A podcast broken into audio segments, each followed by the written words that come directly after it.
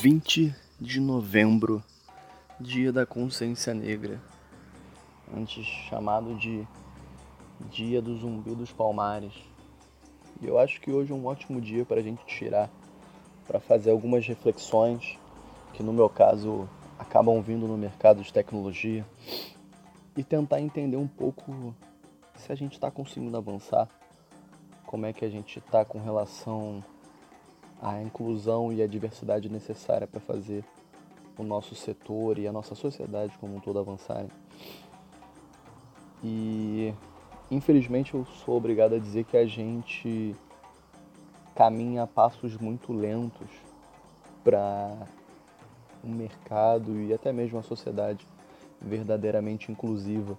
Então, quando me lembro de ler notícias como um algoritmo da Google que acaba identificando pessoas negras como gorilas, ou então tipos específicos de sensores de pele para um, determinada função não conseguirem identificar uma pele negra. E até mesmo em outros ramos, não só tecnologia hard, não. Tiveram alguns algoritmos que foram aplicados no setor judicial que acabavam presumindo que as sentenças com relação a indivíduos negros tinham alto grau de reincidência. E por que que isso demonstra segregação no meio? Por que que quando eu dou esses três exemplos, a gente deve ir além dos exemplos e tentar entender como isso é um reflexo da segregação. Se todas as pessoas dentro de um grupo de desenvolvimento de software, ou dentro de uma empresa, uma startup, em qual nível ela esteja, se elas são iguais entre elas, elas vão tentar desenvolver soluções pensando somente nelas. E isso vale para qualquer grupo étnico. Se, se a gente pegar um desenvolvimento de software em países asiáticos, provavelmente eles vão criar soluções que pensem somente em pessoas da etnia asiática, que já são, que eu já estou fazendo uma grande, um grande resumo aqui, condensando como se fosse uma única etnia, onde na verdade vietnamitas são diferentes de japoneses, que são diferentes de cambojanos. Mas sempre, meu ponto é, sempre que a gente reduz o nosso escopo de pessoas, o nosso grupo de pessoas envolvidas em um determinado projeto, e quando eu digo grupo de pessoas, eu digo pessoas diferentes. Se eu não tenho um negro no time, se eu não tenho uma mulher asiática no time, se eu não tenho um homem indiano no time, se eu não tenho diversidade, se eu não tenho LGBTs no time, se eu não tenho pessoas com deficiência, seja ela de qual nível for, eu vou continuar construindo soluções pensadas para um grupo específico.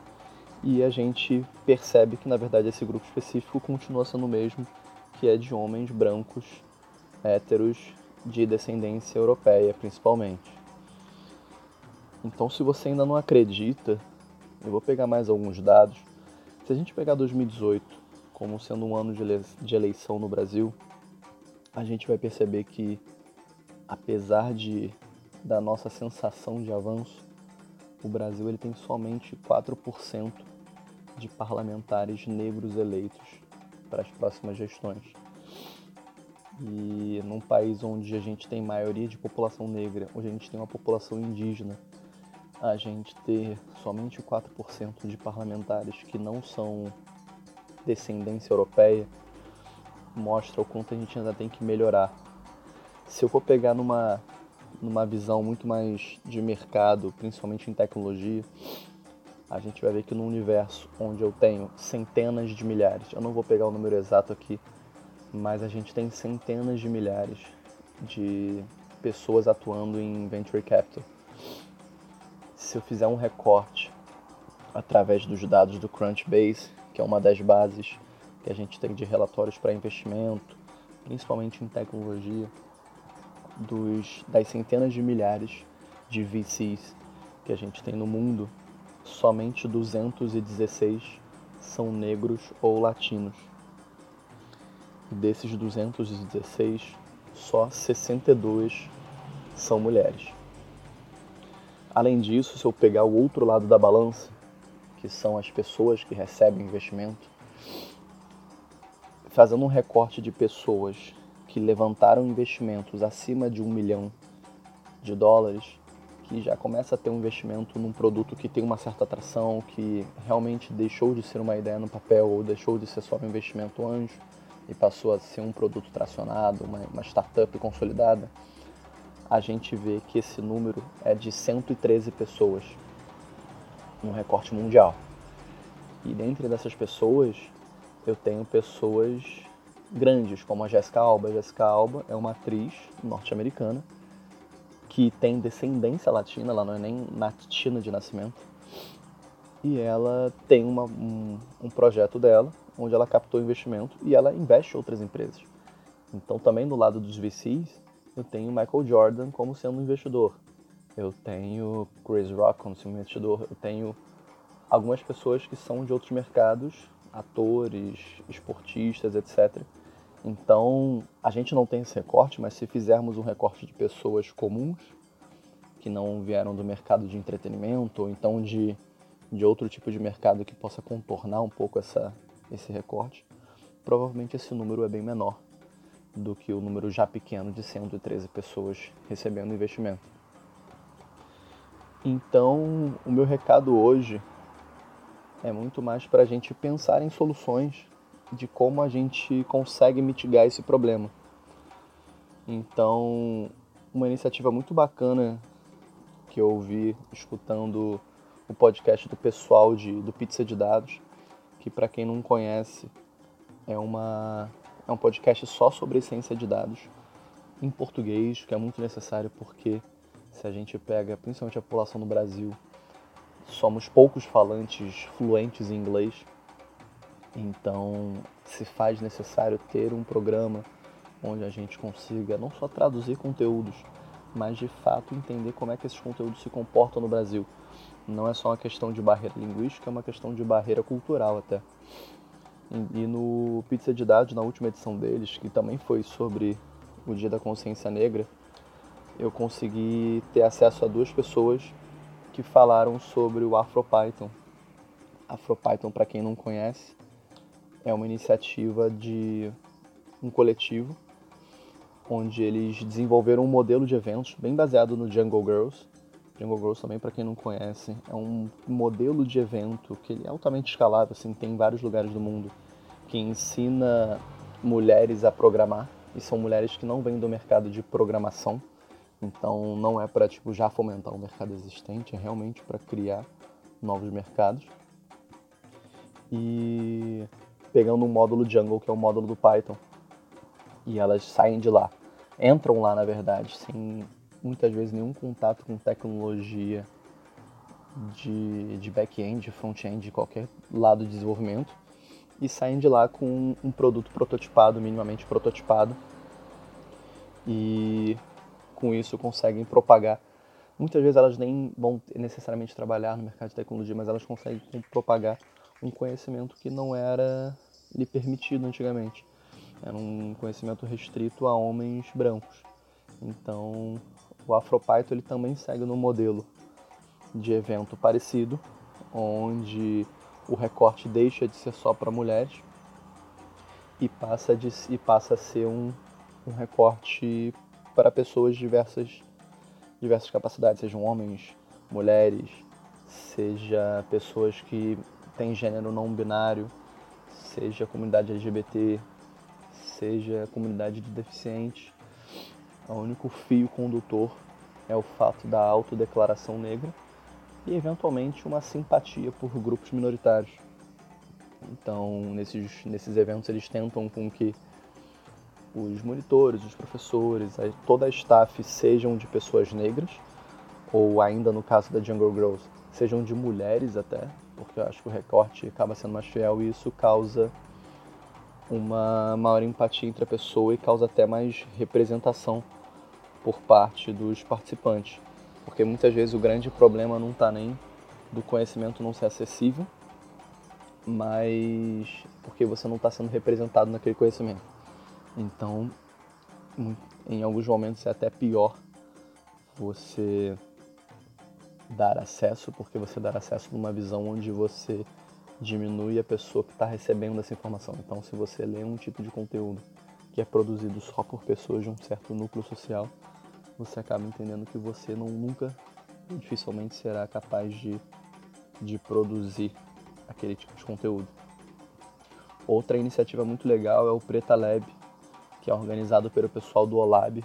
Olab, para quem não conhece também, é uma empresa que trabalha com fomento de tecnologia.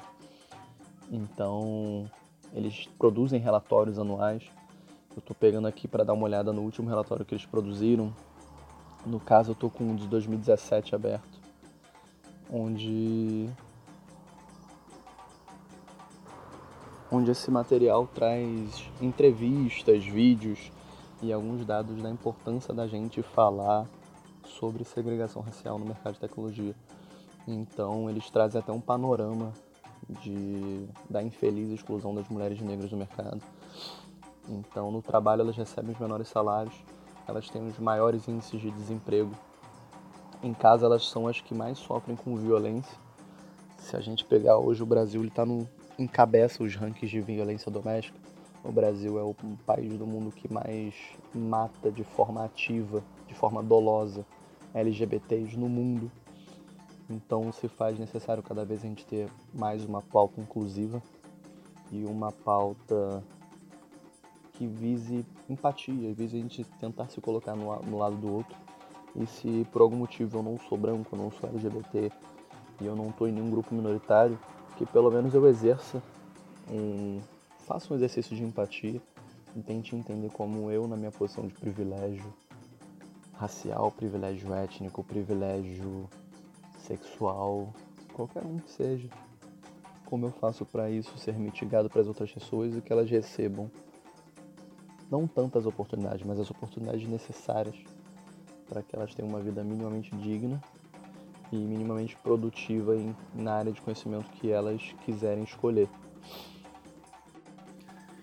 E além de propostas ativas na resolução de, da questão afro e da questão inclusiva, a gente tem um papel muito importante de cobrar que ações que já foram estruturadas no passado sejam respeitadas e sejam implementadas na prática nos nossos dias. Então, se a gente pegar o exemplo da Lei 10.639 de 2003, esse ano ela completou 15 anos. Ela é a norma que institui a obrigatoriedade no ensino sobre história e cultura afro-brasileira nas escolas públicas, federais, qualquer âmbito da União. Mas será que isso está funcionando na prática? Será que se eu, você, qualquer pessoa que a gente conheça entrar numa escola pública, municipal, federal, hoje, nós vamos ver o ensino de história e cultura afro-brasileira sendo praticado? Ou ela, assim como disciplinas como filosofia e sociologia, estão sendo engavetadas e maquiadas de alguma forma onde o MEC aceite a gente não simplesmente não dar essas, esses conteúdos e mesmo assim continuar nos, nos chamando e nos, nos categorizando quanto escola. Será que a função da escola é ensinar somente português e matemática? Será que a função de educar ela é simplesmente uma transmissão de conteúdo técnico ou também de conteúdo simbólico? o quão ruim é para um aluno ter que estudar mitologia grega, mitologia nórdica, ter que estudar até uma mitologia medieval com os contos de Arthur e toda essa estrutura europeia e não conhecer mitologia indígena, que a gente reduz propositalmente a nomenclatura para folclore, é, não conhecer uma mitologia iorubá, onde a gente também reduz o, a estrutura para uma estrutura de crenças, porque se você não é europeu, você não tem cultura, você tem folclore. E se você não é matriz judaico-cristã, você não tem religião, você tem crença. Então a gente vê só na forma de tratar como a própria, como o próprio recurso linguístico diminui, como o próprio recurso linguístico segrega. Então, será que essa e tantas outras leis estão sendo colocadas em prática?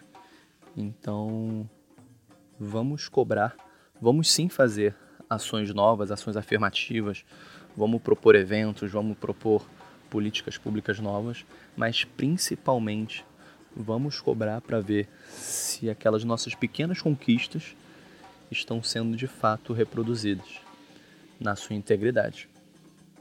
E o Tech Epoch fica por aqui. Esse foi um programa muito mais de desabafo. Para quem não sabe, essa voz que vocês escutam é uma voz negra que está inserida no mercado de tecnologia e educação há algum tempo. E é uma voz que ainda caminha sozinha muitas vezes. Então, é necessário falar de inclusão racial, é necessário falar de inclusão de gênero, é necessário falar de uma série de pautas para que a minha voz não continue sendo a única voz de minoria nos espaços em que eu transito. Então a gente fica por aqui. Semana que vem, ou daqui a duas semanas, ou daqui a um mês tem mais. Por motivos de agenda, a gente não está tendo uma, uma rotina periódica bem definida mas eu espero que vocês estejam curtindo o conteúdo. Se vocês estão curtindo, comentem, compartilhem com amigos e que a gente possa cada vez mais ter uma visão crítica sobre tecnologia, para a partir disso ter uma posição muito mais empática sobre tecnologia e a sociedade como um todo. Obrigado.